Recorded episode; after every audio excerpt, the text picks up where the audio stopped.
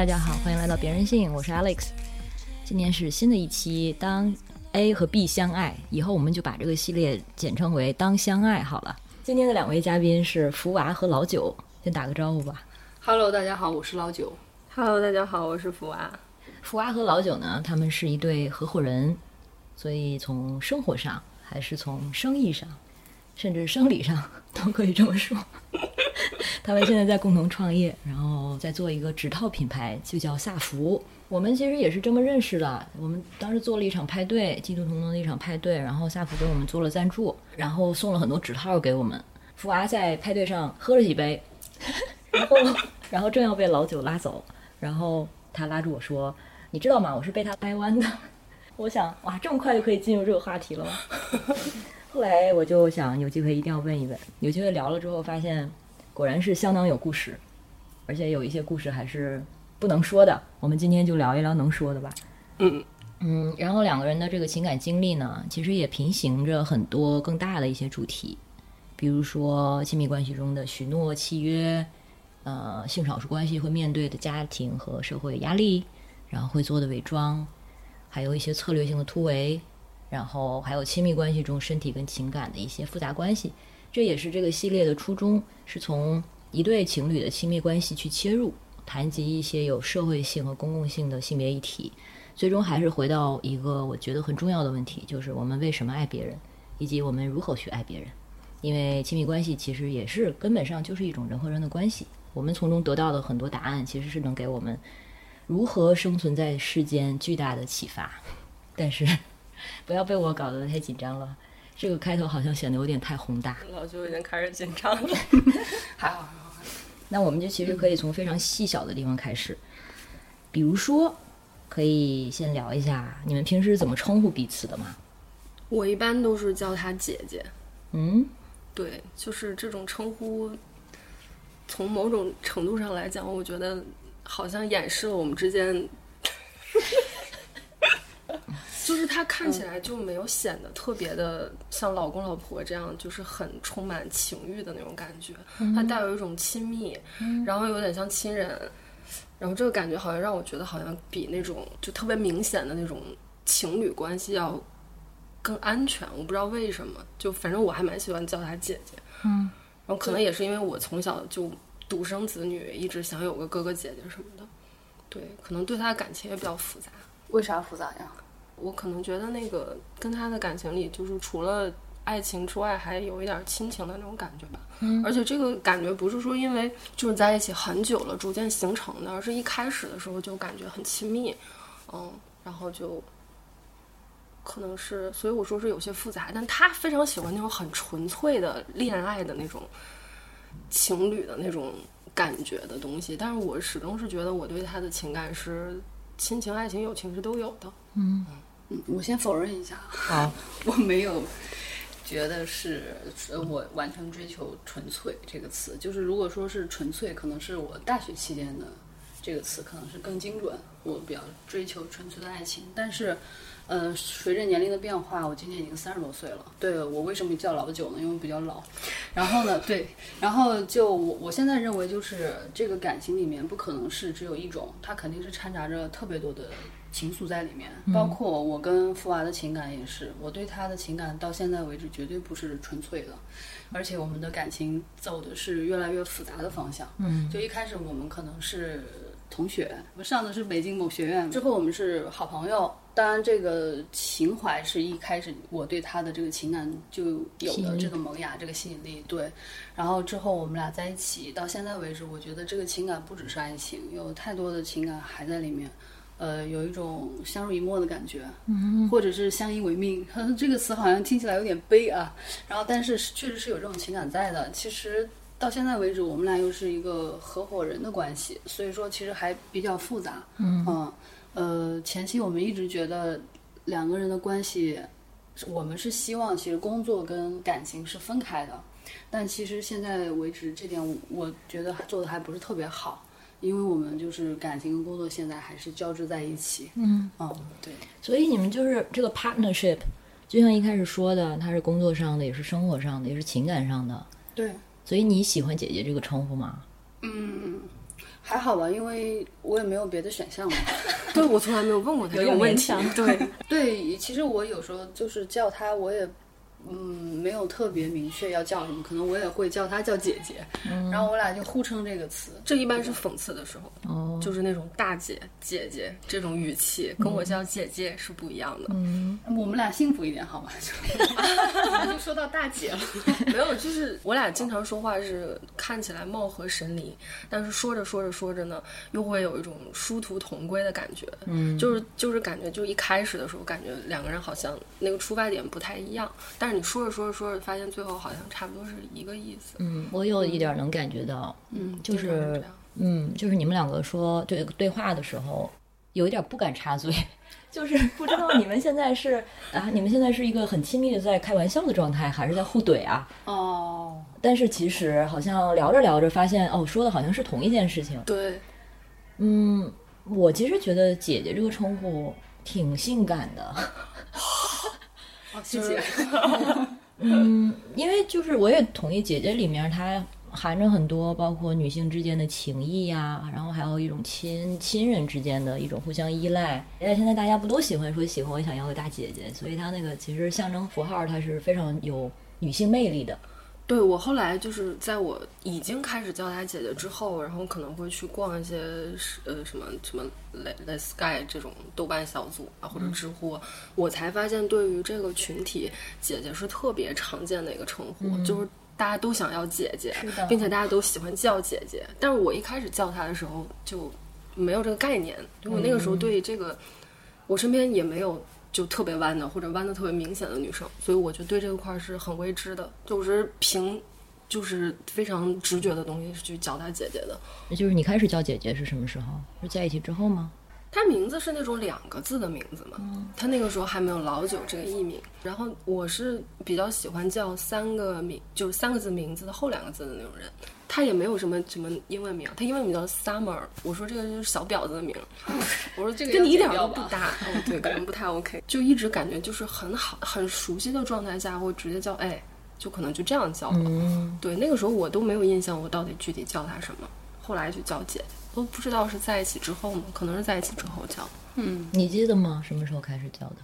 应该是在一起之后吧，在一起之前，可能我们的距离还没有这么的亲密。嗯，对我觉得已经很亲密了，这是我们的参差。对，开在一起之前，其实这个也是有一段故事，两个人之前也是有各自的关系的。嗯，对，就是相对很长久稳定的一对一关系。嗯，嗯，对对，那你们是就是怎么认识的呢？我们其实是都已经各自工作了很多年之后，然后去北京某学院上了个进修班，为了我们儿时的梦想，就是编导类的。OK，对，然后就是在进修班的时候是同学，然后其实那个班大多数人都是就是职业在这个行业里从事了一段时间去的，所以大家都是呃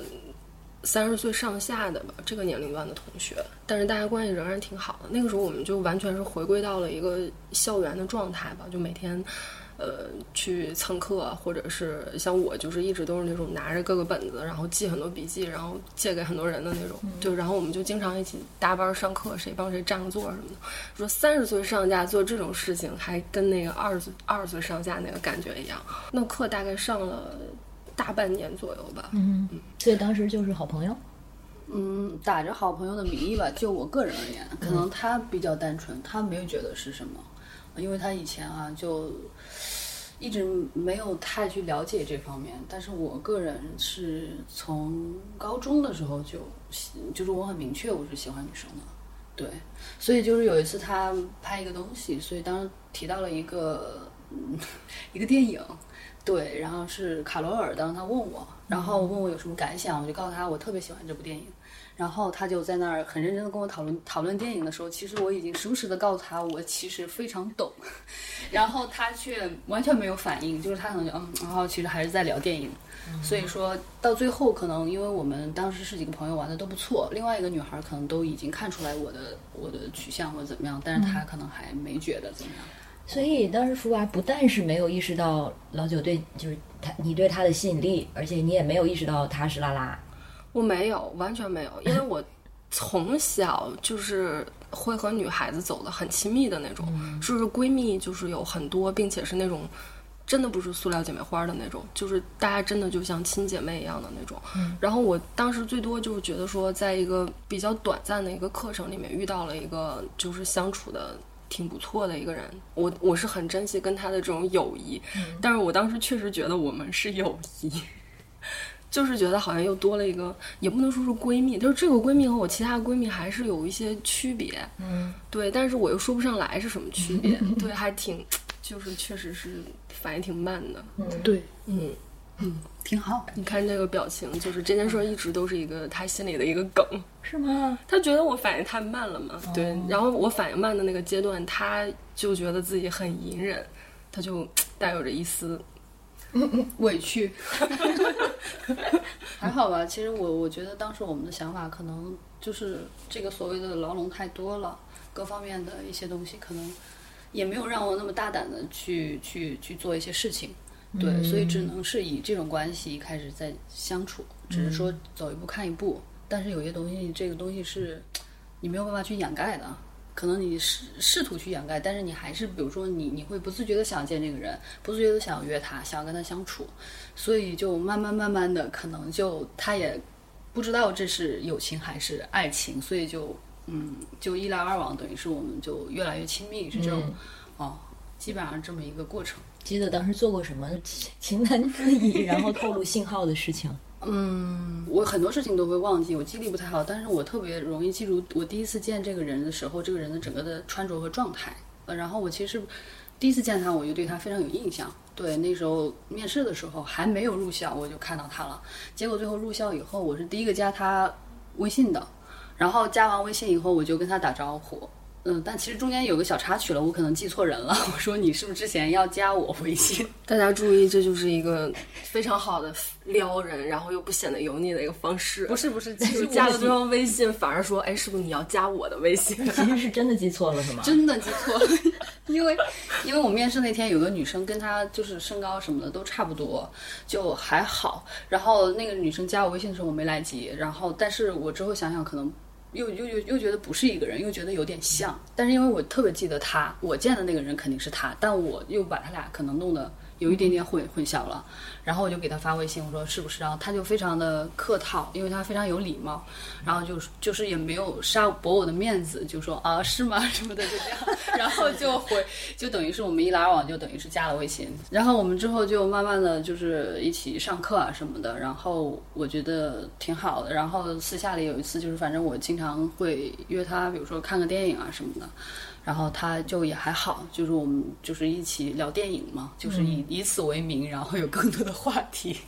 其实那个过程还挺挺会催化两个人之间的东西，因为本来那样的课程，他就他比如说有的时候会分析人的心理啊，或者是人性啊，就是或者有的时候就直接讲亲密关系，然后还包括还有一些女性主义的这种课。其实他讲的内容有的时候是很有很有力量的，然后而且有的时候是。逼着你要去面对你自己内心的真实的东西，所以我觉得就是一起上课的，听到那样内容的那种人之间的状态，可能都会有一些催化吧。嗯，对。反正当时我是觉得，就是其实我跟他的情感的这种进程，以及我当时个人的一个从一个相对比较乖的状态，然后到一个后来就更自我的一个状态，其实是。呃，同步的，嗯，对，然后彼此是有一些相辅相成的相互作用，哦，所以在那个过程中，其实价值观上面就已经交流的很多了，嗯，对，嗯，其实从电影出发的话，可能每个人都会看到一部电影，不管是爱情电影还是其他方向的电影，包括其实电影很多时候它跟宗教、跟爱情都是有关的嘛，所以从此其实我们延伸了还挺多个人的一些看法的。那后来有没有忍不住想表白啊？哦，你应该出一个教学，就是怎么样隐晦而闷骚的撩妹，就是真的是，他是那样的，他会就他夸张到什么程度，他会把一些他想说的话放到那个输入栏里，然后截一张图，因为他不敢发出去，但他会截一张图再发给我，那个意思我想说这句话，但是我又说不出口，所以我截了个图来告诉你，你说这个是什么骚操作？没有没有，但其实我之前从来没有这么操作，可能学了电影就更有创意，确实忍不住想问，就是你有的时候你是忍不住的，这种东西我没有办法去说，但是你总是想问，又想知道，然后呢又觉得问了不好，对，所以就很复杂。就一开始我们在一起的时候，其实有很多的困难。那后来就是怎么捅破了这一层呢？那就是因为爱情力量太伟大了吧？我的感觉确实是因为，呃，他这个东西他已经收不住了。就是给我的感觉是收不住了，可能有一种奋不顾身在里面吧。然后其实可能你有你要面对的东西特别多，可能你不止面对眼前这个人，你还要面对你之前的那个人，要去怎么解决这个问题。嗯，所以也很多的挣扎，但是可能就重新吧，我的感觉。嗯，那个挣扎还挺不堪回首的。就多亏已经过去了很久，可是他曾经还是就是带给你自己很很大的一个内心的一个很负面的东西，因为你如果是。就是，就是对一些人感到很亏欠，那个对你的那个反噬也是就非常不利于心理健康的。对，是这样。嗯，你之前的关系是和一个男人？我之前都是男生，之前大概有三三个男朋友。嗯，那之前跟这个男生的交往是已经到了就是谈婚论嫁的对对，是是非常稳定的关系，而且也有了几年。然后其实当时嗯。就是彼此的连接也是比较稳固而紧密的，对。但是我觉得我们就是，呃，分开也是必然的，是因为就是你自己的内心成长发展到一定阶段，你会发现你想要往更自我或者是更就是女性的一个方向去走的时候，就我的前任是很传统的一个人，所以我们最后肯定是会。分道扬镳，就是当时也有朋友说过一句话，就是叫“想去的远方就根本不一样，而且越来越不一样。”嗯，对。那这是在在认识老九之前就发觉的吗？是，就非常有这种苗头吧。对，就是其实他跟你不管是情感上，跟你个人的一些，比如职业或者是人生的生活的方式的这种选择都是同步的。嗯，对。你想象过如果你们没有认识的话？嗯，会不会还继续在一起？还要继续在一起，可能还会有很大的问题。就是我，我其实是比较安于某一段稳固关系的人。嗯，但是如果说，呃，两个人之间会有这种真的是在价值观上，或者说是，呃，未来人生选择上的这种差异，我觉得就是迟早还是会爆发的。只是说那个时间点到底是因什么而起的什么的。对，如果我不是他想要的那种路径的人，其实分开对彼此都是好的选择吧。他想要的什么样的呀？呃，比较传统的生活，哦，对，但那教子那种。对对，我完全不是那样的。可能我从小被规训的有点是那个方向，但我一直都是在一个很既定的环境当中寻找一点自我的选择的那样的一个人，然后。到后面会越来越自我，就随着你独立的能力吧，嗯，就是你的选择更，更可以掌握在你自己手里之后，你就发现你的选择越来越离经叛道吧。对于我的那个家庭来讲是这样。可以稍微讲一下吗？这个家庭背景，还有之前的职业。我父母都是公务员，全家都是比较近的亲戚，嗯，都是这样的。哦，对。然后我最早是在央企，然后留学就很顺利的考央企。然后在央企里做过一段时间，对，然后那个时候就已经会经常在外面接一些，说展览或者是工作营这样的工作。当时是做什么？建筑是吧？对对对，我还是挺挺得益于这个专业的吧，就是它它是一个系统性很强，而且容纳性容纳很多学科的一个专业。嗯，对。然后虽然我现在没有在做，但是我觉得它对我。之后的很多工作，包括传媒，以及包括现在做产品，都有极大的帮助。嗯，对，而且这个专业其实，嗯，怎么说呢？它也不是我父母希望我做的，父母还是希望我做公务员吧，大概是想是这样一个这样一个状态下出来的，嗯，所以我后面的选择都比较令人发指，越来越偏。对我有点报复性的叛逆，嗯就是随着你的能力更加可以自我选择，就不去依靠家庭的时候，然后你的选择在他们看来是越来越离谱了。对，嗯就包括现在我们做的很多事情，也并不是他们都知晓的。等一下，我们可以聊聊他们觉得你们现在是什么关系，以及在做一起做些什么。嗯，好，有点类似啊，就是 Pocket 和二米来上节目的时候，哦也讲到二米不 Pocket 之前，嗯，就是在人生路径上，嗯感觉就是都已经铺好了，亲密关系也是，哦就是沿着这条路走就好了。但是没有办法放下对二米的感情，然后就整个急转弯，滋就就脱轨了。但是这个脱轨其实带他去了另外一片天地，所以对你来说，因为他们毕竟认识那么久，嗯然后他知道这个东西，嗯我不我如果放弃的话肯定会后悔。但是对你来说，当时认识老久，就算是半年左右，嗯，然后当然可可能也是因为，嗯、激化了你自己本来的一些渴望，嗯自己的一些成长，嗯的这个时机。但是当这种可能性出现的时候，就是放弃你现在的异性恋关系，而且是那么比较长久稳定的一个关系，和一个女孩在一起，嗯，就是选了这条路，所以这个是怎么发生的？可能就是我觉得，我不知道是不是很多就是被掰弯的女孩儿都会在被掰弯的前一段时间里特别以此为荣。反正我有一段时间特别以此为荣，然后我觉得这件事情是对于我的个人的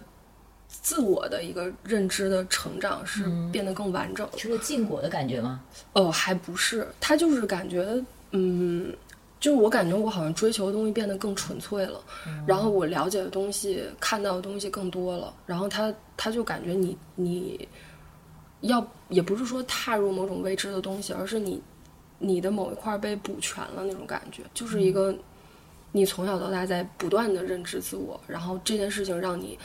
跨了一大步，嗯就是会有这样的感觉。然后有一段时间我，我是很信奉这个同性的情感的，我就是觉得它非常纯粹。嗯，因为我我身边很多的姐妹，我觉得她们在个人的，比如婚姻的这种选择上，还是有很多不同维度的考量。嗯，然后那个考量，我我作为一个就原来的状态下，我也非常能理解，就是肯定会考量很多，包括家庭啊，然后各个各个各个维度的东西。但是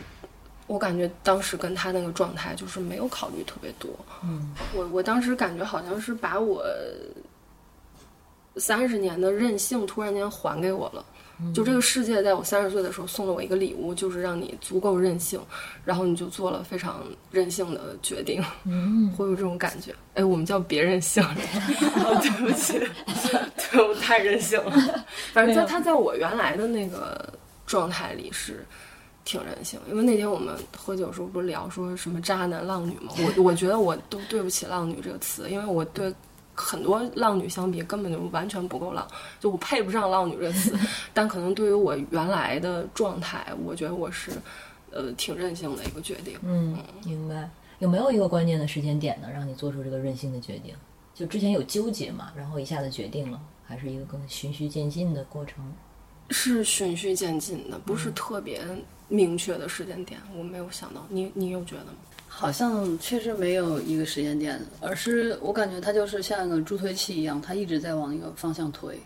嗯、只是到了某一个点，可能就有一个决策，就是比如说决策我们俩就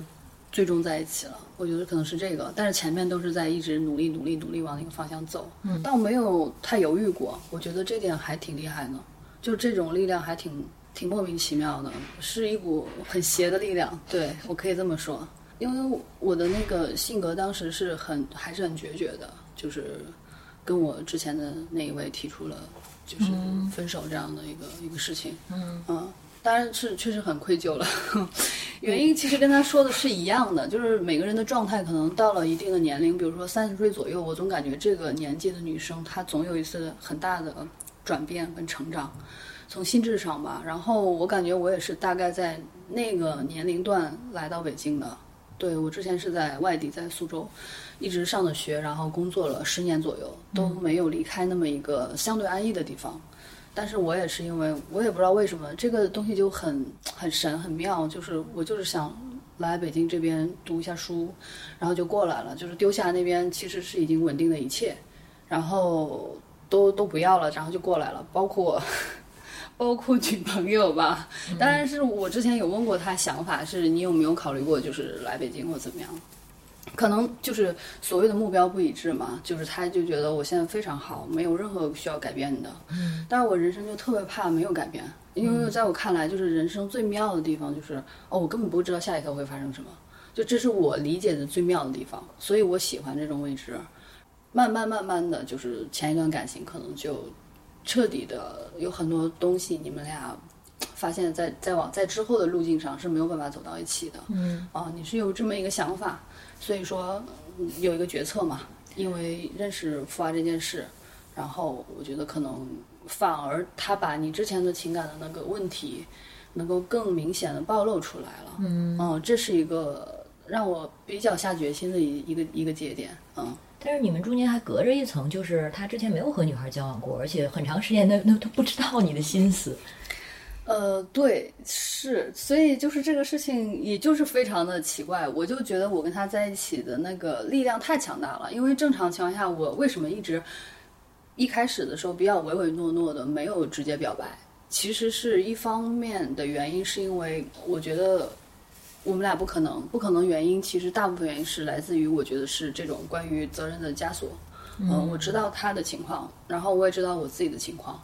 所以说，我又觉得我们年纪不小了，不应该在这个当下做出这么不理智的行为。嗯，但是，一切一切的理智都会败于这个不理智。嗯，嗯，对，所以也没有办法，等于是一切都在很用力的推向一个方向，然后就最后我们俩就，嗯，很在我看来还是比较迅猛的，最后目标一致的达成了，就我们在一起的这个这件事情。所以这个是经过一个对话吗？你是有表白是吧？嗯，他亲过我，突然间有一天就亲了，还是很厉害的。他其实本身是一个这种事儿，他以前的过往的情感经历都是很快的去推进的这样的一个人。嗯，然后他也是那种完全信奉一见钟情的人，就是如果能一见钟情就钟情了，不能钟情，可能即便在一起很多年，他到最后都都会觉得心里有缺失的一个人。他是这样的，所以他。他能忍这么久已经很难了，对他来说。嗯嗯，对对，也是因为枷锁太重了，所以才忍那么久。对，一般的操作可能比这个还要再再着急一点。操作。对，这这真跟好像纯爱小说啊！你忍了好久，然后最后忍不住用一个亲吻来表白。那你当时呢？被亲了之后，你明白了吗？终于 明白了，明白了，也不能那么傻，一把年纪了。对，其实后来觉得，就是我可能一直以来就觉得他。呃，和呃我其他的好朋友，女性的好朋友不太一样的地方，就是不一样的东西，可能就浮现出来了吧。就是一股强大的吸引力，我觉得。对，所以感觉到吸引，你也感觉到吸引力了。对，因为我是蛮喜欢跟他待在一起的，但其实我并不是一个在朋友关系里非常粘人的一个人，我应该是只有在亲密关系中是比较粘人的，跟朋友的话就是。呃，就不至于说什么小姐妹要一起去上厕所什么的，这种不是那样的人。但是跟他就是，嗯，可能他每次就是说要一起上课什么的，没有什么想反驳他的意愿。然后一周可以见，就是天天都见，你也没有觉得怎么样，就还是蛮喜欢跟他在一起待着的。嗯嗯，就是其实我内心还是很挣扎的，就中间有一段时间是很疑问的，很疑惑。就虽然表现出来的是非常的冲动，要要去跟他在一起做这样一个决定，但是其实内心非常的疑惑。所以当时我还问过我们当时的授课老师一个问题，就是爱情跟婚姻之间如何去抉择这件事情。就是说，一个人如果说我现在是爱你的，但是我。我之后不爱了，那怎么办呢？他已经迷惑到要去问老师了，就是因为那个老师是非常女性主义的一个状态，并且他讲课的时候语言特别有煽动性，就是很有女性力量。然后我们当时都很爱听他的课，就感觉听完他的课会更有力量。嗯，对，然后能让你的心更诚实的面对你自己以及世间的一切。对，所以他就非常爱那个老师，他就真的。在他非常困惑的时候，就给那老师发信息问，然后老师是怎么回答的？是他好像大概的意思是，就是如果你选择了爱情，你你这个人可能就是你你你是一个选择爱情的人，那你这辈子就不要选择婚姻。婚姻跟爱情是完全不一样的。他认为婚姻是契约，嗯是社会之间的契约，是一种契约精神。你要完成这个契约精神，所以你可以选择婚姻。嗯，但是爱情这个事儿，我其实有问过他，但是我我最后还是有疑惑。我我说这个爱情会消亡吗？他说爱情肯定会消亡，就是特别绝望。当时我就觉得爱情不会消亡。哎，你之前也考虑过进入这种契约的关系吗？嗯，其实我以前没有怎么考虑过关于契约这方面的精神，但是我我我现在觉得对于契约这个事儿，也我的理解可能跟福娃不太一样，就是我觉得契约这个事儿不一定是那张纸的能够限制住的，就是这个东西对于我来说一点意义都没有，可能是内心的某种东西啊。但是福娃可能一直就会觉得也这个东西非常重要，这是我俩之间比较大的一个区别。嗯，对我是一个俗人，需要一些仪式感，让我感觉我们有了契约。但他好像就嗯，好像仪式感，他本身生活中也不是一个很追求仪式感的人。你们之前的感情经历是不是也是这样？就是毕竟就是异性恋，呃，常规的一个关系中，多少还是有大部分还是有一个啊，我们在一起了，然后可能有一个比较大家能共同能想象的一个未来道道路，而往往是往那个婚姻那个方向走的嘛。嗯。但是同性之间的关系，我我不知道你之前是不是交往的朋友，就是交往的这个伙伴都比较随意，或者说没有谈过未来在一起是这些话题。对，就是嗯，好像大家觉得就是两人在一起就可以了，没有太多的需要去承诺的东西，或者是需要一个契约来去约束的东西，其实是没有。嗯，然后但是我觉得福娃就特别不一样。然后我我我的感觉是他可能是一个不太有安全感的人，所以说我们其实刚刚确定在一起不久。就是他就拉着我去那个买了个戒指，买了一对对戒。其实我当时特别尴尬，因为在那个收银台的时候，就是那个有一个男生帮我们量那个指围的时候，就我就很尴尬，我就在想，两个女生这样正儿八经的在买那个钻戒或者是这个对戒就很尴尬。然后，然后但是人家就还好，还还可能是见识挺广的吧，觉得也挺自然的。然后当时就。我们俩就买了，买了以后，当时我我戴上那个戒指那一瞬间，我的仪式感是非常强的，啊，我认为这个作用可能从我心里来的判断来说，是它大于那一张纸的，所以说这个戒指我可能会一直戴着，嗯，但是我但是我反而没觉得那张纸的作用有有多大，但是就这件事情完了以后，可能富娃还觉得。还不够，可能觉得还需要更多的承诺，国外领证啊什么的，其实都有。但是我觉得都还好，就是我现在的感觉跟以前不太一样。我以前是不太懂事的状态，就是在这个情感关那个亲密关系当中，我是太过自我。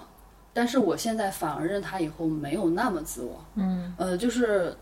可能我以前觉得，哎，这个不行啊，没有意义啊，那我就会坚决不做。嗯，但是现在我会觉得，哦，没关系，你想做我就陪你做好了。嗯，也没有什么。嗯，他对你来说，其实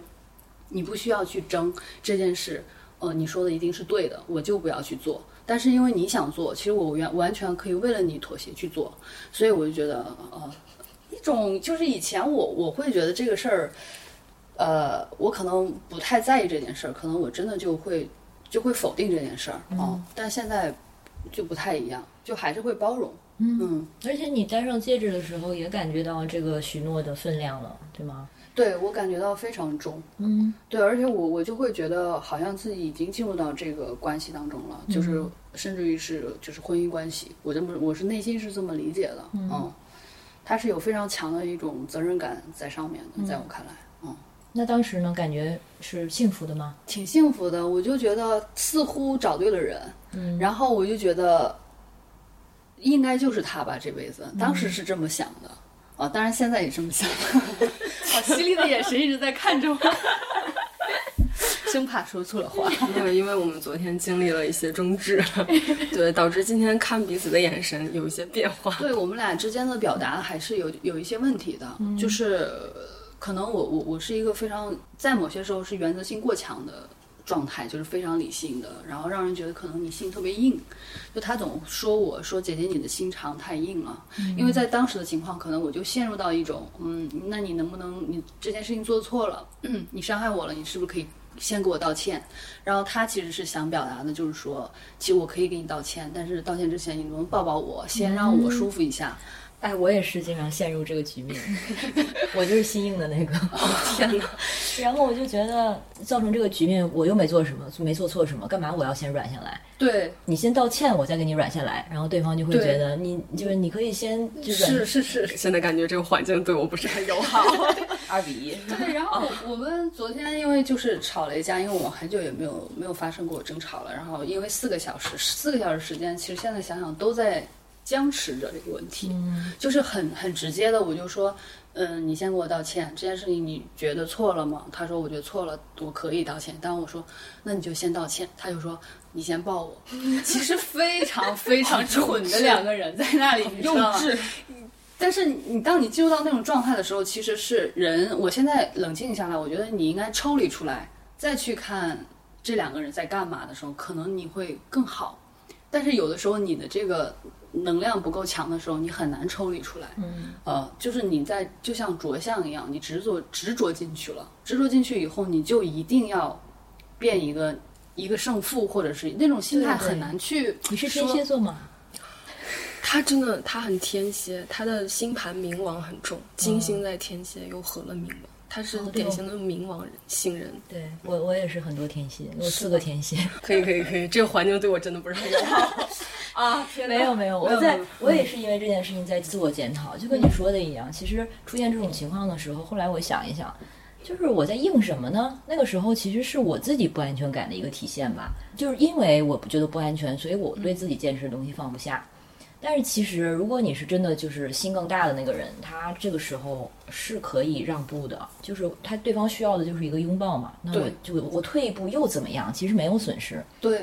所以就在想，为什么我特别在意这件事情？这个其实是让我能更好的了解自己吧。如果有一天我能够做到，嗯，先自己吞下来，然后去对让步对方的，这真的是自己的一个巨大的成长。对，嗯，其实是的，我也是这么感觉。所以我我今天在回想起来，昨天我们吵架的时候的情景，我觉得我们花了嗯四五个小时去争执这样一个问题。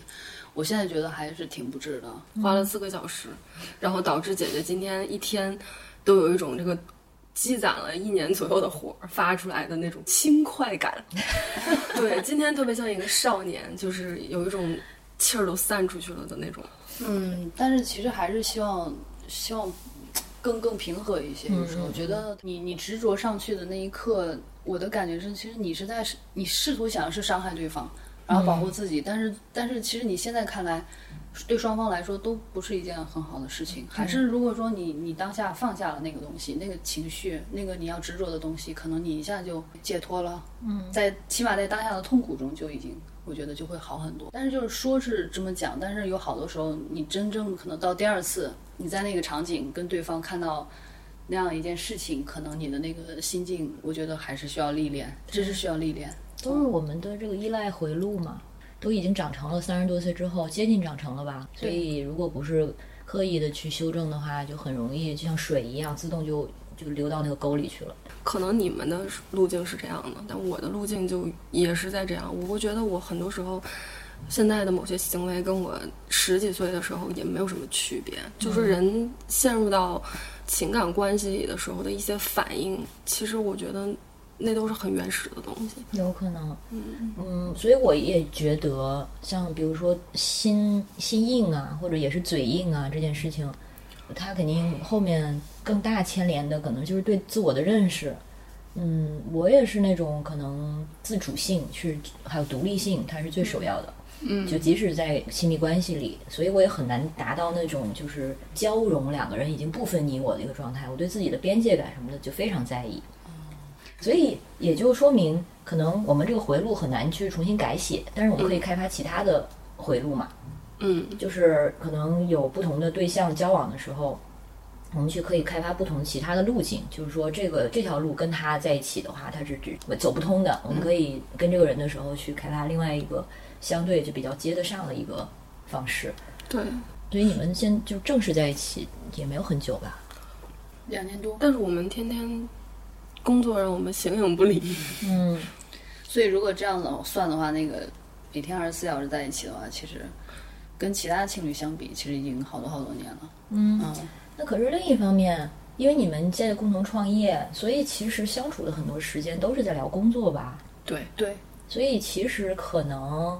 两个没有工作上交集的情侣聊的就是感情，但是你们两个在一起的时候，其实聊的就该聊感情的时间都是在聊工作。对，这是我近一年好像基本都是这个状态，所以其实近一年也几乎没有什么情感的争吵，都是 所以昨天晚上 对。对对，所以对最近的争吵这一年可能都是工作上的，但工作上我们是很明确的，就只是说呃工作的某个决策上的一些一些嗯不一样的视角吧，就是在这一点上其实还挺互补的。嗯，对，比如我就是一个散财童子，他就是财务大臣。对，也不是吧，差不多就是他会就是更保守一点儿，所以其实很多观念是你你从不同的角度去看，然后会产生不同的决策，就这个方面会经常有一些有一些就是呃博弈，但这个其实对企业来讲是好的，嗯然后。所以我们面临那样的争执，一般都是很容易放下。比如说，就是针对于某一件事情，争执完、决策完，这事儿就过去了。然后我们又会回到一个比较亲密的就是情侣的一个状态，然后就刚才那个事儿就没有发生，因为它就是工作上的一个一件事儿嘛。嗯嗯，但是在嗯合作工作上合作之外，其实情感上还是积累了一些感觉没有疏通的东西，主要是一种疏忽吧，我觉得。疏忽。对，就是你在热恋的状态下的时候，对彼此的那种关注是非常明确的，就是可能细小到，举个例子，比如说在电影院，你可能拉着对方的手，然后动两下，对方都会给你一个反馈，证明他真的是非常全神贯注的去关注你的每一个神经的那种感觉。但是现在就没有那种状态。嗯，就我觉得，就是我们刚刚说到什么闯死啊，或者爱情消亡啊，我觉得都是那个关注嗯在逐渐的消退，然后并且你认为这件事是 OK 的，嗯嗯，所以就会变成这样。其实当你重新去关注，如果这个人本身他就是你的那盘菜，或者是他他还是有很多在根本上有你很多你还喜赏的点，欢吃的话，对对对，你还是喜欢吃的话，那个关注如果重新投入，那个感觉有可能也会回来。就像我们昨天说的那个 生生死死，哦，对，就是，哎呀，就说到床死这个，我们前两天有一个朋友在粉丝群里也问，就是我跟我伴侣现在我还是很喜欢他，但是就是在床上感觉提不起精神来了，问大家怎么办？然后我还以为大家会很认真的给一些建议，然后没想到回的是，哎，都这样，然后下 下面是都这样加一加一，哦你看，这就是大家对于这个问题的一种不关注，嗯，就所以大家的回复也都有一丝敷衍，因为他对于自己的这个问题也逐渐的敷衍，然后他就认为这是一个共性，那共性就说明它是一个似乎是可以被大众接受的一个正确的事情，然后大家就任由自己的这种敷衍，然后就没有要去改善或者怎么样，嗯，对，习惯了他，就听起来好像就是那种哎，老夫老妻嘛，都这样，好像是就是挺泰然的，嗯但是其实也挺消极的，因为我很认同富阿刚才说的，有的时候使使劲儿还是有用的。对你可能是重新关注起对方，我觉得嗯。可能就就会有不一样的效果吧，对，对。真的就是也不能说找回，因为那个感情其实一直都在，只不过是又重新想起，嗯，爱这个人的感觉。对，因为我们俩，比如说情况就非常复杂。因为虽然说工作上的争执不会影响到感情，但是工作上的那种争执时的嘴脸，会影响对一个人的印象。哦比如说，我和他可能在工作某一个坚持的事情上都是比较有原则的。然后，如果说我们正常就是同事，然后你在争执某件事情的时候，那嘴脸肯定是不好看的嘛。然后可能我会非常严苛的对待其他人，我也会同时很严苛对待自己，我也会严苛的对待他。那个嘴脸一定是不好看的。他有的时候也是让我觉得非常的顽固或者怎么样。其实那个东西会对你产生一定的潜意识的对这个人的印象是有变化的。嗯就他没有那么的温柔了，或者没有那么的通情达理。但这个东西其实是在工作里面积累的，并不是说情感但是你回归到情感的时候，你有这个印象，我觉得是这个印象积累了一段时间之后，然后导致你对这个人有一些情绪。嗯，对这个情绪总是要通过情感的方式排解出来。那你们会聊这个吗？之前都不太有时间聊，但这个是我去反省，说为什么我们会，比如说因为那样一点小的事情就是去争吵，其实就是因为工作上的一些嘴脸，就是带到了一些潜意识里，你对这个人的印象之后，再加上那种疏忽，嗯，就是那种疏忽，让你意识到你你的情感有些缺失的那种感觉，然后你就容易产生一些不良的情绪，嗯。然后这个不良情绪一直都是积累的，因为你没有太多的时间去疏解它，因为你时间可能给了工作，因为就萨福这个事儿的变化真的是，就每个月都有不同的变化，这样就是你都要去应对，有的时候我们都疲于应对，所以就真的没有时间去疏解两个人之间的问题，然后你又觉得那问题不严重，因为它就是。就是一个情绪，或者是怎么样，都是很小的事儿。那我可能多提两句，他还嫌我矫情，那我觉得也没有什么时间去要仔仔细细的面对这个问题。所以就是，明白。但这些积累起来还是有消耗的，嗯对情感对，会慢慢就觉得不知道为什么，但是好像其实有一点慢慢的看彼此不顺眼了，会有吗？嗯，会偶尔会我回答的太不顺眼快了。对，偶尔还会有一些不耐烦，就是想着你怎么又这样，就是经常可能会有会有这种情绪在，但不是大的积累吧。就是我们因为昨天吵架，可能是一次爆发。我现在想想，可能是就是因为平时的这种感觉，对对方的有一点小小的不满，但是当时又没有说出口，嗯导致可能在某一个事情的节点上，它可能就会爆发出来。所以我我昨天的状态可能确实是也不太好，是因为我我我身上背了很多的之前压抑的负能量，所以才会在某一刻可能会就是冲他就把这些东西都说出来，已经有点这个感觉，嗯。对，所以我觉得其实吵吵架没什么，关键是吵架带出来的那个伤害，就是他是之之前积累很久的，然后造成那个彼此的伤。你说了重话啊什么的，嗯对说出来那个话，虽然你可能说了之后会觉得啊，其实我不是那个意思，但是你说出来的时候，对对方的伤害还是造成了。对你们这些蝎味儿很重的人，嘴应该都不是太好。蝎味棒吧。我的玻璃心已经被他治的快快差不多了，所以因为昨天我建立了很强大的屏障。嗯，我昨天说完了以后，就晚上的时候，其实我我睡得还行，可能发泄出去了，但他可能就一直没有睡好，他就半夜还醒来，然后就说我姐姐我没有睡好，我说怎么了？他说你说了特别多伤害我的话，嗯，然后他说他他就出一直在出虚汗什么什么的，说你说的是真的吗？就他还在纠结这个问题，然后你们在一起，其实连接已经很深了，但是你仍然会被一些话重伤到。尤其是连接深的人说才伤害大吧。嗯但是其实连接深会带来你强大的安全感。我觉得在我俩的关系里，就是因为现在各个维度的这种连接都比较深，我的安全感已经很足了。嗯，就是我现在感觉我是在一个婚姻的状态下，然后各个方面都是一个有有固定伴侣的一个关系里。其实我平时的安全感是很足的，但是他的那种如洪水猛兽的这种语言攻击，就是还是会让你很怀疑。对这个东西，我就觉得就无解。就是你你建立多，就有的时候我感觉我父母都是这样，他们在一起过了那么多年，仍然因为彼此的语言重伤，嗯，而对另外一个人产生某种安全感的缺失。嗯所以你说这个事情，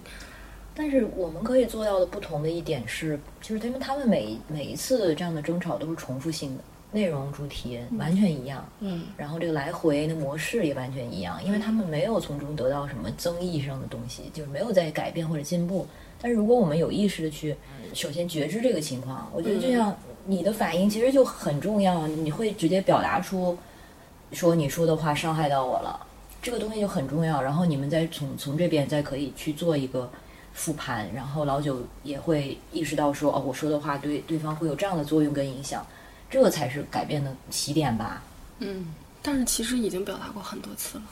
他也复盘过很多次了，对，其实所以就是有一些绝望。对，有时候你你进入到那个场的时候，你就会忍不住，还是用那种方式，就这个还挺难的。我我的感觉是有一点需要去有意识的去训练它才可以，不然你非常容易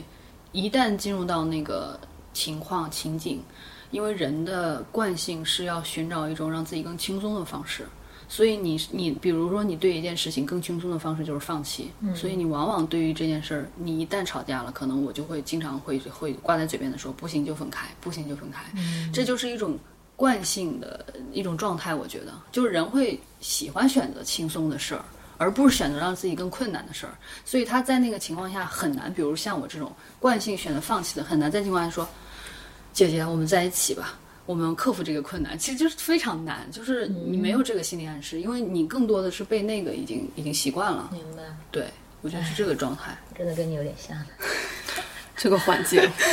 我有点想走。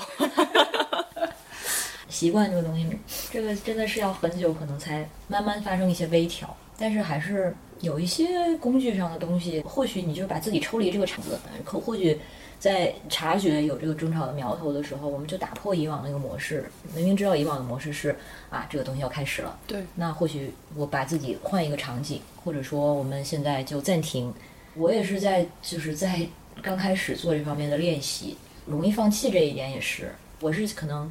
我会做很多的沟通，然后我觉得对方听不懂的话，我就会觉得我说完了。我不想再重复一遍，然后 这么像吗？然后如果如果你还没听明白的话，我给你录音，我甚至把录录音啊、什么写啊都尝试过，一模一样。因为他之前就特别没有安全感的时候，他就问我，就是说，呃，姐姐你爱我吗？我说爱，你爱我什么？然后我就说。我说为什么爱？为什么还有爱？是爱你什么？然后他说你一定要有理由。嗯，但在我看来，就是这个东西是不需要有理由的。在他看来是要 n 多个一条、二条、三条，要要要要全是我内心很拧巴的部分。对，就是你们知道那种家教比较严的小孩儿，他就是在心里始终都觉得自己如果是就是赤条条的一个人，他是不值得被爱的。他必须要自己有很多的价值，嗯，才可以。就是一方面，你长大之后，你仍然希望去寻找没有理由的爱，然后另外一方面，你又当你觉得你自己没有价值被爱的时候，你又很没有安全感。嗯，真的，这个就是非常拧巴的部分。所以我我是那种，呃。认识一个人之后，还是要让他觉得我其实是一个有价值的人。就是，就包括我们其实这个工作，有的时候我甚至会觉得，因为可能在工作中你会有某个比较闪光的部分，然后你会发现他其实是很认同你的这一部分的。那你你甚至会怀疑啊，当然这件事我好像没有跟你沟通过，但是你你自己就会怀疑说。你是因为我有这些价值才钟情于我的吗？嗯，但是太不自信了，对，就非常拧巴。但你同时又想让他说出来他喜欢你什么？对，但是但是他一旦说出来，你又觉得你 就是因为这些才喜欢我吗？对对对对对，是这样。然后然后我就不停的列好多条，我会写在纸上，就是就是我写了大概有二十条吧。当时是他要求的二十条，我就硬写了二十条，真的是硬写。所以，我我们我们的听众有那个就是有孩子的话，真的不要让你的孩子觉得说他一定是有有有什么东西才是被爱的，因为这个东西真的是巨大的伤害。我觉得就是这个东西一直都会在影响我，这个也是我没有办法去，就是我也是需要刻意练习才要去突破的一个东西，它就是我心里的一个固定的一个一个逻辑。那你就先把手机屏保换了吧。他现在手机屏保上还是我写的那二十条，我俩聊天记录的时候。天，这也太可爱了！觉得这个特别可爱吗？对啊，这个好可爱。对，就是感觉这这个不是屏保，是那个我们俩聊天的那个背景。嗯，对，这个这就让我觉得很有安全感。他曾经在一段时间给了我强大的安全感。是因为在我看来是不需要写那么多的，没有意义。但是。对，还是因为，但是这些对方让对方觉得幸福、安心、安全，他就有意义了呀。对，他是一个与生俱来就带有自信的人，但我不是，我就是觉得就是要有理由。然后比如说说一件什么事情，你请举例，就是需要去很多东西去证明，但其实其实也很蠢了，因为那个那个证据有可能是假的嘛。我其实倒是可以认同别人，就是告诉我说你身上某音可能也是有这个所谓好孩子。背景从小就觉得你，你而且你总是要拿拿你跟别人比嘛，成绩也好，从小的你的身高也好，长相，然后特长等等等，所以可能会把这些东西项目化，当做自己的一些我有这些有这些有这些，但是一旦你这样做了，其实就意识到，就是它永远是不够的。对，嗯，你身上的那个光环它永远是不够的，除非是你这个东西是从内而外的。但是你你自己会觉得你是一个天然就自信的人吗？我觉得我还行吧，因为我可能从小就没有被父母要求过，嗯，就是他们没有要，作为学生来说，就是我我父母没有要求过我的学习成绩吧。然后我的家人对我的爱就显得非常的无条件，嗯所以我就从小的这个感觉就是好像不需要被要求，反而是件很很正常的事。嗯我还挺叛逆，别人会要求我的，然后或者是别人会束缚我，或者拿什么条件来去跟我谈条件什么。其实嗯比如说你抱抱我，我再道歉。对我就特别的 他认为这是一个非常过分的要求。嗯，对我，我就觉得你错了，你就得先道歉，我才能抱你。就是我，就是那种感觉，就是我我我，而且他以往的感情经历也都是无条件被爱的那种。嗯，对，所以他真的是内心就很安全。呃也可以那么说吧，反正可能我经就是我我人比较渣，所以 我自己说出来我对象都非常的 善良。对对对。就他们对我都非常有爱吧，而且这个爱都不是建立在非常有条件或者是精于算计之上的。但是我现在有的时候会想，是不是我的这种自信又过于普通，又过于自信了？就是我过于我本我本身人可能是比较普通，但是我内心还是比较认同我自己的。嗯，我我我在我自己的价值观里面活得还是比较舒畅的一个状态。呃，然后我就觉得我也没有什么好拧巴的。嗯，尤其是它是有一个节点的，大概在我二十七岁的时候，因为我其实，在二十七岁之前也也一样，就是曾经怀疑过我是不是要选择一个男生去步入一个传统的婚姻，我也曾经尝试过这样去做，然后最后是很失败的一个一段感情，其实是对别人造成了伤害，我自己其实也留下了很大的一个一个一个伤害，就是我就会觉得。那不如就随心吧。就是当时是我，反正在大学里那时候有有个男生一直喜欢我好多年，然后我在，其实我我一直当时是喜欢女生的，我又跟女女生在一起，但是这个男生他好像又又会觉得没有关系，然后可能在男生的眼里有时候觉得。你们就是小姐妹的情怀，对，然后这个男生就一直在在追我，然后大学毕业以后，我就有一段时间在想，呃，我是不是应该应该，比如说为了父母，呃，为了我以后的生活，然后去想一想一下比较现实的一些事情，比如说找一个比较优秀的男生或者怎么样。其实当时有过一段挣扎，嗯，可能到现在为止，我爸妈都不知道我那一段是多么的抵触。对，因为可能在我爸妈眼里，就只是觉得呃，女儿可能不是很喜欢那个男生，可能或者是还没有遇到喜欢的男生。你到现在为止，他们可能都有一点点活在自己的自欺当中，我感觉。你父母也不知道你喜欢女生啊？呃，我感觉他们是有感觉的，就是我妈肯定是有感觉的，但是可能我父母他们都非常非常传统。呃，在我想要试图提及类似的话题的时候，呃，可能他们就会刻意的去绕开这个这个话题，他他们可能不太希望你你们去聊，因为其实母母女的感情到了一定一定的感觉上，你说什么好像就是有互相的那个。心灵上的那个映照一样，我感觉就是我还没说出口，我就能觉得他那边好像心理上是不太想让我说的，所以我就及时就不再说了。因为我觉得，如果说父母没有影响到你现在的生活、情感生活和跟伴侣的生活，其实你没有必要刻意的去把那个疤掀开让他们看，这样对他们来说是是一种刺激。我觉得反而好像大家都。不知道就也还行，因为一旦知道了，那你你你希望他怎么样呢？你希望他一个六十多岁的人突然间想开了，觉得你们很棒，嗯，我很赞成吗？我觉得也不太可能，有点强人所难。就我我觉得好像现在有一些年轻孩子还挺容易的就就出柜了或者怎么样，但是我们父母一般是五零后六零后，我觉得他们没有那么开放，所以我们并不希望去。倡导大家用比较极端的方式吧，就是可能我们到最后，呃，比比较偏个人化的建议，可能是还是要用一点策略，嗯，对，用一些策略去去对待这件事。那来说说你的策略。我策略就是我们是合伙人嘛，对就是就是我们是事业的伙伴，嗯，然后我们会尽量把这个事业做得风生水起。那我觉得对于 lesbian 而言，经济独立这件事特别重要。嗯嗯，就是我觉得我逐渐就是在家里有话语权，我是说跟我父母的原生家庭里面有话语权，以及我对我自己的选择有选择权，都是因为逐渐开始经济独立，所以我觉得这件事特别重要。就是因为小的时候就他们真的会用一些这个方面的事情来威胁你，对，但是你真的经济独立了之后，你的人格就更比较容易独立，对。虽然说它没有必然联系，说啊，你经济独立一定就会导致人格独立，但是它至少让你的人格独立会走得容易一点。给他有了有了一个人格独立的条件。对，所以就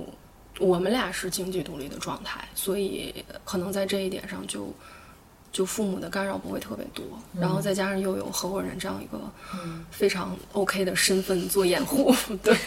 合伙人家室友，对对，就觉得好像就没有那么困难。嗯，是这样。我其实也不是，嗯，不是非常赞同绝对化的，你就得出柜，无条件的跟谁就得出柜站出来，你才什么身份认同才足够好啊什么的。嗯，真的要考虑到自己的具体情况，尤其是像你说的，对父母来说，其实你出柜了，捅破那层纸，对他们来说就是有点在逼他们对面对这个东西，而且。有的时候，一些迂回的政策呃或者一些策略，可能也能带来一些新的突破吧。比如说，像你们做合伙人这种身份，它其实也给你们带来了一些可能法律上反倒没有提供的保障。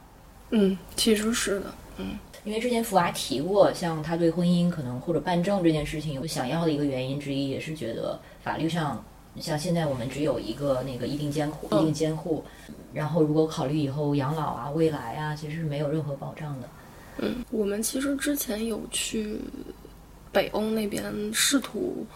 呃领一个国外的结婚证，嗯，但是当时因为国内的，就是那个公证的流程其实是有 bug 的，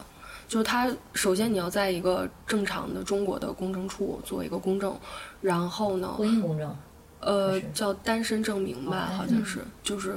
证明你是非婚的状态，然后再拿到就是使馆。但是那单身证明是国内不会开的，就是丹麦使馆认的是一个国内的单身证明，然后然后拿去翻译，然后再做公证。但是在国内最近一两年好像取消了单身证明这么一个文件。然后原因也很简单，就是你单身就不太需要证明了，就是那个户口本上基本上就能看得到，或者您这个结婚离婚的证书也可以。但是丹麦那边他就不太认这个这个别的东西，就只认这个，所以当时就等于我们没有完成这件事儿，但是我们机票已经买了。所以我们就去玩了一下，但是后来就想，其实去个什么拉斯维加斯这种很容易办的地方也不是不行，对，可能更容易一些。然后国内应该就只有一定监护，一定监护是是因为我们我们经常会看很多电影什么的，就是一个爱好，然后会看一些纪录片啊什么的。然后之前是他他找了一个片子，是讲两个老太太，然后后面。一个老太太去世了之后，当然她那可能是在欧欧美五六十年代的一个阶段吧，那个时期发生的事情就是，呃，一个老太太去世之后，另外一个老太太她的呃后辈，就比如说是什么姑侄这种关系的人，然后把另外那个老太太从他们两个的家赶走，就是很残忍的这种事情。所以我们当时觉得说异地监护也也可以考虑，但是现在因为有合伙人的这个身份，可能需要考量的东西就更多了。比如说呢？比如说，嗯，比如说你们两个这个状态，是不是以后有资方进来，他要去怎么去考量？你们是共同行动人，或者对，就涉及到这个问题，嗯，还挺麻烦的。嗯，对。那对，现在如果有机会结婚的话，我都 OK。就是我觉得，呃，就是如果有一方觉得这个东西是一件能够让自己有安全感的事儿，我我我是觉得我很赞成的，我是没有问题的。然后，所以我们。最近也一直在想，因为最近疫情也出不了国。但如果能出国的话，可能我们有两个选项。如果想快的话，就去那个美国拉斯维加斯，可能更快。如果说还是有情怀，在有可能我们还会再去一次丹麦，再试一下，或者是去荷兰，换个国家。嗯，对。现在可以做的国家蛮多的。对。那现在福娃的家人就觉得你们两个是室友，觉得是合伙人。对，另外是一起买房子的人。对对对，因为我当时要落户，就是必须要买住宅，嗯，然后我们当时去办的时候，还发生了就还挺感人的一幕，就是大概就是，嗯，正常在中国的呃规定里面，你两个人朋友或者是其他没有关系的人是可以一起在出现在房产证上的，但是你无法出现在同一个户口上，因为户口必须得是三代以内，什么直系亲属这些。也就是用一句很矫情的话说，就是你们在中国永远无法是一个家庭。嗯。对，然后所以当时还有一些小插曲，是那个警察姐姐让你写一个保证书，那个保证书的意思就是你要把这个户口让出来给另外一个人落户，然后你要永远的放弃这个北京户口，大概就是差不多这样一个很荒诞的一个保证，然后他才能允许说这个房子的这个户主落另外一个人的名字，因为。因为你们俩没有办法出现在同一个户口本上嘛，因为同一个户口本代表的就是一个家庭，那么不不是一个家庭，所以他就是需要你另外一个人有一个声明是我放弃，所以那这个东西会自然而然的落到另外的那个人名下，就大概是这样的一个过程。然后他就写了，对，就对，我我非常非常就是顺利的写了。因为我内心是真的不太在意他说的这个东西，什么北京户口，嗯嗯，这个画面还挺浓缩的。像你说的户口本儿，就是你们两个不能出现在一个户口本上，对，就是就在中国永远都无法。对，就在法律层面上，就是永远不能成为法律认可的家人。对，现在很多人在说多元成家嘛，然后其实他面对的很多的难题都是这样的，非常具体的。其实多元成家，他的甚至都不是说限于情侣。啊，就是，就算我们就是朋友，我们也可以成家，也可以养老。像那天跟你们提到的那个故事，应该也是北欧，具体我忘了是丹麦还是挪威，一对拉拉 couple，然后他们呃收养了比他们大概大了快十几岁、二十岁的一个他们的老朋友，也也是一个老太太，嗯，然后就是收养了他，然后帮他度过晚年。你知道，他其实就颠覆了很多，无论是从代际关系上啊，这些秩序啊，还是亲属血血缘，就是很多的现有的这种秩序。但是它其实非常合理，而且从广义上，它也能帮国家减轻很多养老负担啊。对啊，确实是。嗯，而且现在我觉得，就是人和人之间的关系，很多时候那些带有血缘关系的人，并不能够维系一个非常亲密的一个连接。对，很多时候就是像是后天家人，就是你的朋友，就反正我个人是，呃，朋友对我来说是非常重要的一个一个角色。然后我有很多朋友，我们处的很像亲人，嗯，反倒是真的有血缘关系的走的比较远。对啊，我们听到的家庭的那些故事都是狗血啊、遗产啊，然后就你们很少能听到说，就家庭关系是非常融洽的，反而，嗯。哎，但是另一方面呢，你们这个家人的这个关系的绑定却在房产证上实现了，也是一个借口。毕竟北京的房价比较高，所以说，所以说就是我们呈现出来的是一种共赢合作，就是我跟朋友买了个房子，对，因为这样对彼此都好，可以住的近，就是住的离市区近一点，然后交通更便利一些。对，这些都是一些。就是所谓的挡箭牌小巧思。那你们，我现在因为就在他们俩家，就是这个借口也有点敷衍吧？因为这明明就是一室一厅连在一起的，连第二间也没有，他们俩就睡一张床。嗯，对，是。显得有些尴尬，有些牵强，但是还可能还是那个跟家人就是心照不宣吧。对，毕竟你已经独立，所以独立真的很重要。嗯，那一开始做萨福是怎么想的呢？也是为了一个商业合伙人的，就有这层考虑吗？为了要我们要一起经营一个事业，这个想法可能一直都有，因为我们俩一开始在一起的时候还是比较黏糊的状态。嗯，就是两个人各自从各自的工作回来之后，还是会有一种呃，终于待在一块儿的那种感觉。然后再加上他其实以前在苏州的时候就做过生意，他是有过这种算也算是创业吧那个这种经验。然后我是一直是比较有自主性的一个人。然后其实也是机缘巧合，因为疫情，疫疫情那段时间我们的工作都比较松散。然后他其实那会儿很想在北京做一个项目。对，然后后来我们就一直在探讨做什么。然后其实萨福是，你像老九是一个这个事情的一个常年的使用者是吧？对，就是 就骨灰级骨灰级用户，对，纸套这个东西产品的常年使用者。对，所以他对这个东西有自己的理解和认知，还有很大的一些建议。嗯，对，然后我们就尝试着看，比如说现有的一些积蓄。以及现有的一些能力。然后其实一开始是比较顺的，比如说我们组团队的时候，呃，有非常专业的技术人员，哦，然后也都很信任，嗯，对，然后包括就是之前有一些供应链的积累，然后也都比较顺利就做了，嗯，做了之后就是想看一看反响，看这个事儿有没有机会继续做下去。因为我对指套的这个产品，我是特别希望它能够更好的。因为我作为用户来说，我首先它有可能是我的刚需，其次我这么刚需的一个东西，我希望它能够更好。嗯，呃，尤其是这个东西有可能是在针对某一类群体，但是现在在我看来，我觉得它已经不是针对某一类群体了，它是针对整个女性健康去考虑的事情。我可能需要解释一下，可能给一些听众，就是这个指套是什么。指套它就是 戴在手上的安全套啦。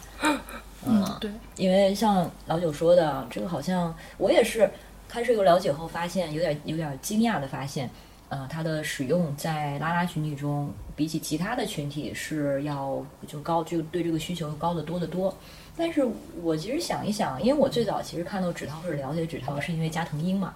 就是见多识广，可以日本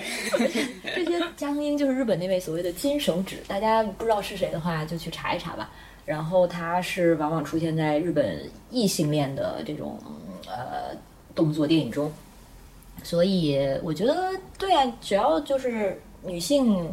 有需要，但是谁来用它，其实没有特别的规定嘛。然后后来我又觉得，其实这个对男童也很好啊，因为男童不是其实也经常使需要使用到手指。那无论是从两哪一方来说，这个有一层隔离，就跟安全套一样，也是很好的保护嘛。但是后来问了一下，好像男童真的是使用这个，对这个都没怎么听说过。嗯，其实没没道理。有有些人会用，这也是我们后期才搜搜搜集到的。一开始其实调研做的并不充分，还是针对于呃 lesbian 这个群体，它确实是一个刚需。嗯，然后就像老九说的，他他他对这个东西非常有建议。然后呢，我我只是单纯的觉得说，为什么有那么多安全套的品牌，然后大家为什么没有对呀、多样化的选择？这个事情的生态是有问题的。对对？对，就是为什么就是选择那么少？嗯，其实它它它是一个，就是一部分人的刚需，然后也有一部分人虽然不是刚需，但完全可以使用它的东西。它为什么不能有一个多样化的一个体现？嗯，哦，然后 对，不好意思，让我想起来了那个笑话，就是大家就说为什么好像男的对于那个卫生巾啊这些就女性的这个生理方面的需求，就觉得怎么事儿这么多，但是事实上，如果男人能来月经的话，你可能会在走两百米就会看到就是月经产品的自动贩售机。就是一旦成了男性的需要，我觉得指套、安全套会不会也有这样的一层维度？因为安全套是男性，就至少佩戴方是男性嘛。但是指套的话，如果说更多的佩戴方是女性的话，好像市场上就不太可见。对，但是我感觉从最近我们的那个数据上来看，我我感觉是在慢慢变好的，就是其实会有呃，我们的就是客群就非常多元，就是有女生买给男生用的，嗯，然后有男男用的，还有男生买给女生用的，那有还有女生买给男朋友，让男朋友给自己用的。对，然后还有就是更多的可能是女生买给女生用的，当然就是这这些人都有，然后我就会觉得还蛮好的，因为因为有很多女生她现在愿意去买这一类的产品了，它其实是一个反作用嘛。嗯。然后还有一部分是女生要求男生买萨博品牌的，因为可能感觉萨博从各个方向嘛，从产品到外包装的设计，嗯、还有我们的这个检验标准的等级都是非常高的，所以他可能会有这么一个要求。但是我我感觉像以前的那些年代的人，可能有女生很少去提这些、这些比较这方面的要求。对，但是知道可以提这样的要求吧？对对对，现在的话，我感觉可能年轻人更加开放一些，他们倒反而觉得这个东西没有什么，就是女生买给男生，男生买给女生都还蛮蛮好的，这是个很好的方向。嗯，那设计上有什么融合你们个人的生活方式，或者是价值观或者理念吗？呃其实觉得吧，就是包括我们也有一些信息，就是知道，就是我们做了这个东西之后，开始也有一些人关注到这个小类目，然后开始做了。然后其实，呃，我们的态度是很希望有更多的人来做这个事儿，因为这样的话就会有更多人知道这个东西，然后它在国家的各个管控上啊，可能都会更就是更标准化一些。嗯然后，但是就是我是觉得，其实一个市场上比较好的生态，应该是比如说每个品牌应该有它自己的价值观和它自己的特色。嗯，然后我觉得萨福的我们的那个 slogan 叫叫叫“爱与生俱来”嘛，其实真的很个人。Love is a force of nature 其实是断背山那个电影最后的台词，就是整个电影都黑下来之后的那个台词。但是它的字幕组翻译的是什么“愿天下有情人终成眷眷属”，嗯。对，但是我们就改了一下，其实是因为我们俩可能就是现在对于情感的一些理念吧，就刚才也说到了，就是是追求爱情，还是说去尊重契约精神？嗯我觉得我们其实最后可能找到的一个相对平衡的东西，是我们比较尊重那种很真实的东西。就是我还是觉得我们可以去，嗯，给到大家的一个建议是，你在呃不影响其他人或者不伤害其他的一些关系的基础上，尽量的去尊尊尊重一种真实的东西，尊重你自己的由内而外的这种这种真实的一个诉求。嗯哦，因为我我们认同的情感是这样的，不是说嗯很勉强的，或者是因为一些什么样其他的原因而而凑成的这样的东西。我们是很尊重这种比较天然的这种吸引力，嗯以及你内心想要去很原始的东西去追求的这样的一种东西。就这个可能是我们对于情感的一个嗯最后比较相对统一的一个价值。就是在我追求一个很纯粹的感情同时，还需要一些其他维度的东西。那个是我在可能以前阶段会想的问题，但是我在跟他的感情里其实并没有。可能那些东西更多的是让我有安全感，嗯，它是安全感的一个诉求，因为那个东西是你，也是你很真实的一个需求，它更像是一个需求，不是追求。是那个东西你没了它就会很难受，会很不安的一个一个东西，你很难去很难去避开的一个东西，它也是很真实的。它跟吸引力一样，都是你很真实要去面对的一个不由自主的东西吧。明白。所以萨福，大家应该可能也听过这个名字，她就是一位嗯古希腊时期特别有名的女诗人。虽然关于她的史料记载不多，她的诗中很多都是很直接的讲一名女性对另外一名女女性的这个爱慕之情，所以大家基本上她就成了一个就是女性情欲之间的这个一个象征符号。然后呢，现在我们叫 lesbian 这个词儿，就是来自她曾经居住的那个莱斯博斯岛。嗯，对，是。嗯，所以你们从名字品牌的名字叫萨福，到你们的这个什么 slogan 叫嗯“爱与生俱来”，嗯，对，其实还真的是定位挺明确的，对于同性关系、亲密关系还有情感，对我们其实挺挺希望大家在就是去尊重你自己真实的这种欲望或者是愿望的同时，你也能够去真实的面对它，并且表达出来。嗯就是你想要就说你想要，你想怎样你就说你怎样，就嗯没有必要藏着掖着，就是这样。我我觉得也是我我我个人在个人成长中，就是逐渐的意识到这件事情的一个必要性。嗯，的确，所以其实萨福的价值观还挺个人化的，因为我们俩都是比较信奉这这一套逻辑的。所以就感觉它是挺有灵魂的，就是它不是一个像我们想到安全套的时候，可能想到的一些品牌形象，就是那些还算是做的很好了吧，可能都是一些跟玩乐或者是安全就实用层面的。但是嗯。你们的这个其实它是挺就是有一个这个情感上的诉求点的，因为嗯其实从设计产品上来讲，产品的精神层面的作用，然后包括它的美感，其实都是用户需求的一部分。如果从很就是现实主义的那种设计的那种很学院派的那种理论去讲的话，我们关注的是用户的需求。那美其实也是一个需求，尤其是在这种场合，就是这个事情，你把它想的浪漫一点儿，它其实是应该是一件非常美好的事情。就是没有必要搞得那么直白，然后那么赤裸。就是其实它应该是一个就是很美好的一个场景。嗯所以其实这个产品本身，我觉得美本身也是也是大家心里的一个很重要的诉求。是的，然后这件事情又不是你完不成的，它是你点点脚是可以去完成的一件事情，所以就它就变成了我们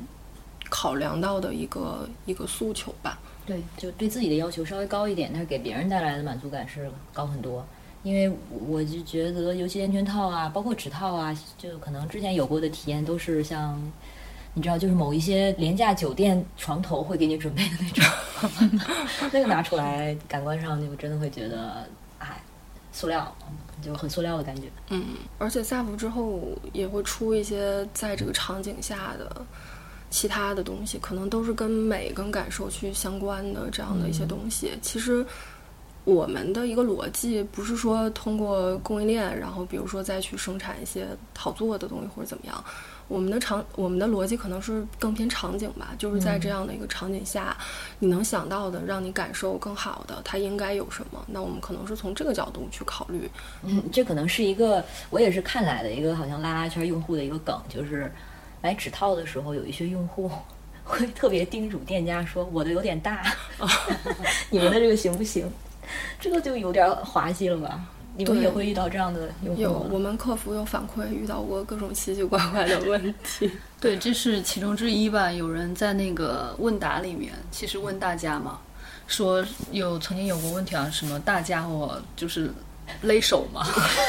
对，我 我们本来其实对这个问题，我我个人来说很奇怪吧，首先，然后也有一些无感，我不知道该怎么去太回答这个问题，因为从指套本身产品出发的话，它的拉伸率是非常高的。没有，那个是当时是有个乌龙吧，好像是有一个，呃，我们合作的 KOL 他有转过那个帖子，然后就是大家对这件事情的理解，对到底是大家伙儿还是大家伙？哦，你看我的重音重音非常的明确嘛，对，其实是这个意思。对我我也是看了半天才看懂，是我们新媒体的小妹妹反馈过来的，然后我第一遍都没看懂是怎么回事儿。对对对对对，哦，那我可能始终都没有看懂那个对，所以你无感嘛？对但是问的是这个，的确有人问这方面的问题，对吗？就是说会会但是，对，我就觉得其实这个有一点儿值得探讨。就是我们刚才也说了，虽然说它从功能上好像和安全套一样是属于同一个品类的，但是就是我们还是在用那种男性使用安全套的那个思路去使用它嘛，这就可能有一点儿浪费了吧？因为它明明女性之间，或者说你即使其实不限于女性之间，你也其实可以把它用于你跟男性的关系，就是它的使用体验就是跟 penetration 就是插入你完全套，其实那个那个场景它是完全不一样的，所以我们一定要把说阳具这种阳具崇拜就透透射在指套里，其实我觉得是有点遗憾。当然，对，早几年就是跟我的小姐妹聊天，我们就探讨过，就是这个边缘性行为跟性行为，其实就是他们会觉得男女之间的插入行为才是性行为，然后如果是用手，比如说指交呢，可能是属于边缘性行为，所以很多人不在乎。lesbian 之间的这种关系，我说有一些直男啊，他他其实说说到底，他在心理上认为你们是小儿科的边缘性行为，而我与你，我我和一个女人的这种交合才是真正的性行为。然后就是，但是真的是这样吗？它就是性行为啊。对我们呃，我们之前有一期节目，其实也也聊过关于性行为的定义，大家可以去回去翻一期，我记得那一期可能是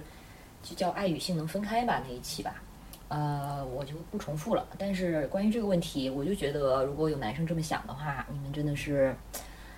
怎么说呢？就有点没见识吧。也不需要这些可能啊、很在意自己的家伙们的男同胞们给所谓的许可或者认可，因为这些行为，这些性行为它就是多元而且存在的。对，而且我我当时听到的最令我震惊的一句话，来自于我当时的一个留学时的学呃同学，她当时的意思是说，她要把她第一次留给她的丈夫。嗯她说，因为不希望她的丈夫认为她自己是个二手货。嗯但是她其实跟她当时的男朋友以及她之前的男朋友经历过各种除了插入行为所有的你能想象的交媾的行为。嗯所以我当时其实就是觉得说，其实你们都已经那个状态是那个样子了，你你为什么还认为你们没有做？而且甚至有的女孩可能会用后面这样的话，就是对前面对是只要对对对，前面是他就是处女这样的，对。哎，我们还有过，嗯，因为提到这个问题了，就是我们之前还遇到过不止一个客户吧，嗯，问过一个问题是，就是是处女第一次会破吗？然后就是因为这个真的很考验这个特别难你让客服怎么答？对呀、因为这是就是一个指套，怎么能决定？而且你而且这是一种它其实对不是一层膜，处女膜，对，而且有些人是好像是很担心的样子在问这个问题，就是好像他是会觉得我这样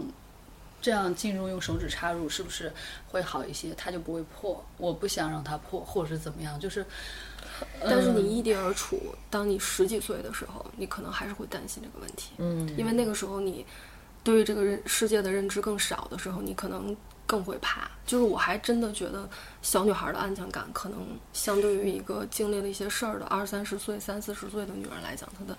安全感更差。她那个时候是非常迷茫的，才会问到客服问这样的问题。所以你们至少可以告诉她。用我们的产品至少比不用安全。我们当时客服传过来的时候，我们用了一个电影里的一个父亲对女儿说的话，就是这件事情，你只要觉得就是过后想起来是开心并且愉悦并且不后悔的，就是这件事怎么样，就是你你自己去去考虑。嗯嗯，就是很。很很不产品，也很不客服的一个回答。那这就是萨福的风格了。大家如果想真有兴趣去看看这些问题的话，也可以去他们的淘宝账户。OK，我看看，就是大家怎么能快速的找到你们呢？在淘宝上搜的话，应该搜萨福就可以。OK，嗯，对，如果淘宝上你你搜萨福，可能会看到就是会看到萨福后面跟的英文就是 S A P P H O，这个就是他们的店了。然后呢，对他们就是包装啊，还有产品的品质都非常好啊。要不送一些给我们的粉丝吧？好啊，好。其实还有一本书，就是三联曾经出版的出版的一本叫《萨福：一个欧美文学传统的生成》这样的一本书。可能有的朋友想要书，有的朋友想要纸套，可以在我们的粉丝群里告诉这个别人信的那个账号，说你想要哪种。但是还是要回答一个验证问题吧，希望大家能答对这个问题，然后告诉我们你要萨福这本书还是萨福的指套，就问萨福的英文拼写好了。如果你能把萨福的这个我刚刚说过的这个英文拼写拼对，然后就可以在粉丝群里面要一下这个书或者是指套，你要指明要哪种？没有，这个书是是萨福公司的企业文化，就是我们合作过的朋友，呃，KOL，还有我们就是。就是算员工吧，就是小伙伴们基本上就是人手一本。嗯，就是他加入萨福的这个公司之后，我们就会送他一本，然后让他回去看一看。嗯，那书我们五本，然后只只套十份，可以吗？十盒可以吗？可以。好，谢谢福娃哥老九。没有没有。然后呃，关于我们的粉丝群呢，如果你有兴趣加入，就是加这个叫 Be a Dodo，没有空格，需要回答一个验证问题。就是你听过的别人姓，你印象最深的是哪一期？然后这个验证问题答对了，就是对上了，我们就会拉你入群，然后你就有机会索要这个萨福的企业文化和企业产品了。还有什么补充吗？我想补充一句，嗯，我觉得指套这个东西非常有必要，因为。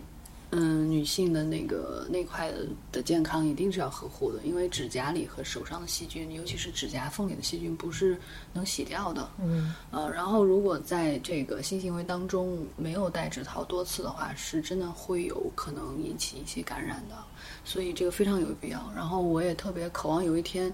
呃，萨博指套能够出现在。嗯，很多街边的便利店里，它就是一个非常平常并且是必须的产品，跟避孕套摆在一起。嗯，这是我内心的一个非常大的愿望，也是我一开始做 SAF 的初衷。嗯，对，对他一开始的愿望，请说出那句你经常说的话，就是我我的愿望是为全世界的女性来做这个健康的守护。哇，对，你看他一开始的话是就是非常宏大的，然后但是因为做了一段时间之后，每天被迫要面临非常具体的事情，然后他就变成了刚才的那句，对，就其实是个非常具体的一个场景嘛。但这个这个可能是更落地、更实在的一件事情。所以今天也是刚过十一月一号，但是双十一还很快就要来了，你们就在中间偷一刻的欢愉吧，祝你们拥有一个良宵。谢谢，谢谢，谢谢大家。